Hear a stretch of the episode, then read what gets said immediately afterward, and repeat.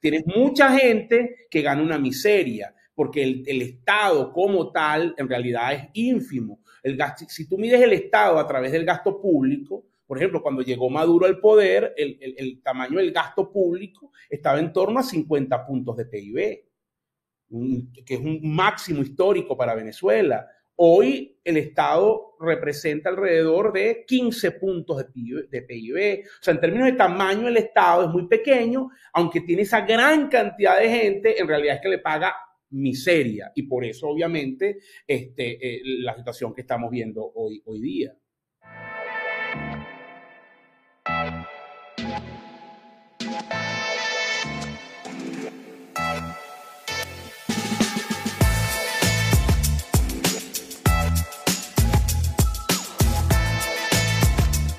Buenas, buenas, queridos amigos. Bienvenidos nuevamente. Hoy traemos un clip especial, producto del reciente aumento de salario anunciado por, por, por las autoridades y el Ejecutivo. Este, queríamos no dejar pasar esto y, y, traerles un poco lo que es nuestra opinión y lo que, y lo que es también el, el, el efecto ¿no? que tiene esto en, en las personas y, y en la economía también.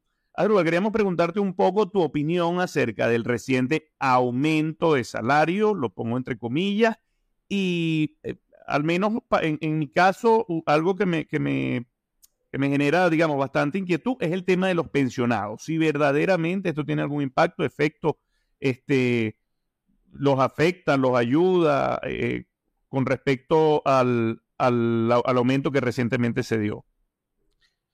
Mira, bueno, lo, primero es que obviamente no, no hubo aumento como tal. El, el, gobierno lo que hizo fue eh, redistribuir y aumentar ligeramente los bonos que paga el salario. Si te pones a ver lo que es salario como tal del ingreso mínimo del sector público que han decretado, no llega ni al 10%. Eso es una situación crítica. Es decir, lo que es salario y lo que termina teniendo incidencia en prestaciones sociales, en vacaciones, todo lo que son el orden legal que mueve el tema del salario en Venezuela. ¿no? Eso abre entonces una precarización de los trabajadores del, del, sector público que no tienen una mejora en condiciones. Prácticamente en términos netos, el salario del sector público, digamos en promedio, pasó de 1,52 dólares, que era más o menos lo que se estaba pagando en abril con los bonos y salarios, a unos niveles de 65 dólares ahora con este aumento. Es decir, estamos hablando apenas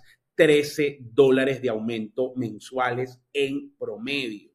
Eh, una situación muy crítica que habla obviamente, primero que eh, la verdad que lo que, va, lo que terminas viendo es una destrucción del tejido laboral del Estado, porque ese es el segundo punto. Este, este aumento a quien termina afectando o esta dinámica es al sector público. El sector privado se claro. ha desacoplado del aumento del salario mínimo no paga otro tipo de beneficio por una razón muy sencilla, porque es que si no la gente no trabaja.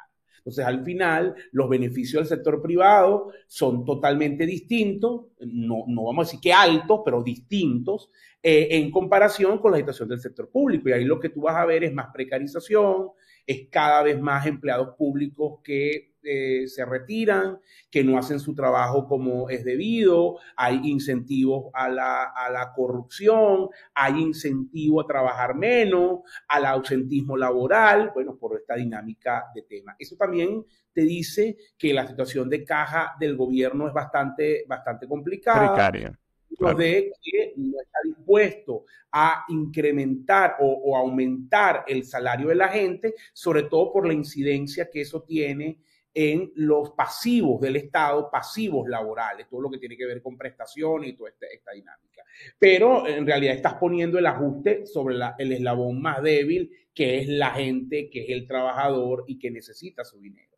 El tema de los pensionados es más crítico porque los pensionados no tienen este, estos mismos beneficios, por lo tanto, el aumento que ellos van a recibir es prácticamente a discrecional del Estado, es decir, lo que el Estado decida. Y yo creo que el resumen acá, uh, José y Jesús, es que al final tú tienes una situación donde el salario del Estado y también incluso el del sector privado, solo que está un poquito más alto, no se corresponde con las necesidades de de, de, de, la gente. Es decir, aquí la canasta claro, alimentaria está en torno a 400 dólares. la canasta óptima que elabora Ecoanalítica, que es una canasta que toma en cuenta todos los aspectos que debería cubrir una familia de cuatro miembros, no solamente los alimentos, en, eh, digamos, lo mínimo, no incluye ahorro, no incluye emergencia, esa canasta ya va por el orden de los 1.300 dólares.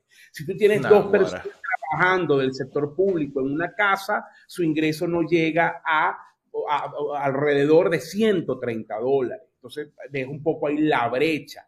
Entonces, e, el, tema del salario en Venezuela, y con esto cierro, tiene que ver con la situación propia de la crisis del país. Si tú no resuelves el problema base de Venezuela, que es cómo generas una economía sana, cómo generas una economía donde la productividad nuevamente sea un valor importante y se, y se fomente y se busque crecer en productividad, cómo generas un Estado que esté acorde en su tamaño al dinamismo de la economía, tú no puedes pagar buenos sueldos. Pagar buenos sueldos no depende de la voluntad del empleador no depende de ser bueno o malo, depende de si la economía genera los recursos suficientes para hacerlo. Y hoy en Venezuela la economía no genera suficientes recursos ni para pagarle bien al sector público, ni para pagarle bien al sector privado. Por supuesto, es peor la situación del sector privado, porque prácticamente el salario...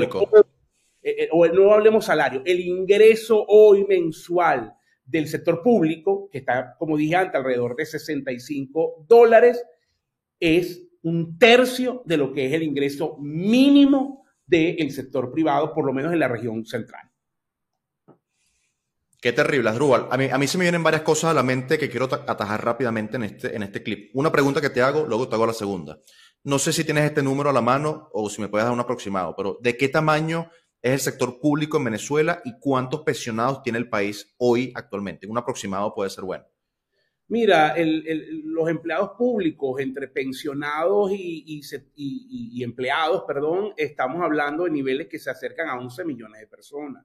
En un país que según el COVID está entre 27 y 28 millones de personas. Entonces el nivel es muy alto. Entonces eso también habla de, tenemos que ver un poco cuál es el tamaño óptimo del Estado venezolano en términos de empleados públicos, porque este es el otro punto. Tienes mucha gente que gana una miseria, porque el, Estado como tal en realidad es ínfimo. El gasto, si tú mides el Estado a través del gasto público, por ejemplo, cuando llegó Maduro al poder, el, el tamaño del gasto público estaba en torno a 50 puntos de PIB, que es un máximo histórico para Venezuela. Hoy el Estado representa alrededor de 15 puntos de PIB, O sea, en términos de tamaño, el Estado es muy pequeño, aunque tiene esa gran cantidad de gente, en realidad es que le paga miseria. Y por eso, obviamente, este, eh, la situación que estamos viendo hoy, hoy día. Perfecto. Segunda pregunta. Yo siempre he pensado, tú eh, estarás conmigo, que en las crisis los extremos siempre son los que más sufren. O sea, en Venezuela el extremo muy joven ahorita tiene problema de dónde estudiar, dónde trabajar, no tiene capacidad de adaptación. El bloque medio se fue de Venezuela. Seguramente esas 7 millones de personas que se fueron es un bloque medio de edad que tuvo la capacidad de adaptarse. Del bloque del otro lado a la derecha, los pensionados, ¿qué puede hacer un pensionado hoy? Que al final, incluso para recibir esa parte de estatique, si no me equivoco, tiene que estar registrado en el sistema Patria, porque si no está registrado en el sistema Patria, solamente recibe los 130 bolívares de, salario mínimo, que son 5 dólares al cambio de BCB. O sea, ¿qué puede hacer? O sea, esta crisis es, absurda. Eh, bueno, José, un poco para, para ir cerrando, yo, yo, te diría que el eslabón más débil después de quien está en pobreza extrema son los pensionados. Por una razón muy simple. Eh, eh, es un sinsentido que yo desde acá le digo a un pensionado, mire, reinvéntese, salga a trabajar, vea qué hace. Porque ah, supuesto. ¿Entiendes? Entonces, ¿qué, más? Lo, ideal es que un pensionado hoy esté disfrutando de su vejez, esté disfrutando de una vida de trabajo, esté en su casa con su familia, viendo qué hace. Nieto. Yo estuve, bueno, pasé esos cuatro meses en España y si es verdad que allá los pensionados se quejan, pero los pensionados salen, van al teatro, van a comer a un restaurante un día a la semana, se sientan con los amigos, van a la farmacia y compran sus medicinas, es decir, hay un tema de calidad de vida que los pensionados venezolanos ni de cerca tienen ni pueden tener. Entonces es una situación muy crítica donde hoy el pensionado está a la buena de Dios y la mayoría depende de su familia. Imagínate aquellos que no tienen apoyo de su familia por diferentes razones. Obviamente su situación de vulnerabilidad es extremadamente crítica. Es, insisto, hoy el sector más vulnerable del país. Bueno, luego podemos conversar de, la, estructura de la estructura piramidal de los sistemas de pensiones. Última pregunta rápidamente, creo que es importante. Eh, ¿Cómo afecta... Eh, ¿Cómo afecta este? Es que, es, que el tema está bueno y sé que le va a importar a la gente esta última pregunta. En términos sencillos, ¿cómo afecta esto a las empresas? O sea, el, aumento del cestatique, por ejemplo, ¿es, es, un aumento que en términos proporcionales va a ser inviable para muchas empresas? No, para nada, vuelvo y repito, eh, las empresas tienen hoy una estructura salarial distinta al sector público. En el área metropolitana, en Caracas, el salario promedio está mínimo, me refiero, está por encima de los 180 dólares. Entonces, tú tienes incluso regiones, tal vez el estado Cojedes, estado Sucre, Amazonas, donde el salario mínimo del sector privado en este momento está en torno a 70, 80 dólares. Probablemente en esa zona haya presión a incrementar un poco el salario mínimo o el ingreso mínimo eh, del sector privado. Pero en general, el sector privado está en mejores condiciones de, pagar salarios que el sector público en estas, estas condiciones y tiene otro tipo de estructura. Espectacular. Magnífico. Agradecido nuevamente, José Miguel Asdrúbal. Señores, esto fue Extra Clip eh, tema salario o aumento del salario, que no es, que no es tal cosa. Em, eh, esto fue Tertulia Dinero, un podcast en donde tres profesionales apasionados por el mundo de los negocios conversan de manera casual acerca de temas de finanzas, economía e inversión. Chau, chau. Saludos.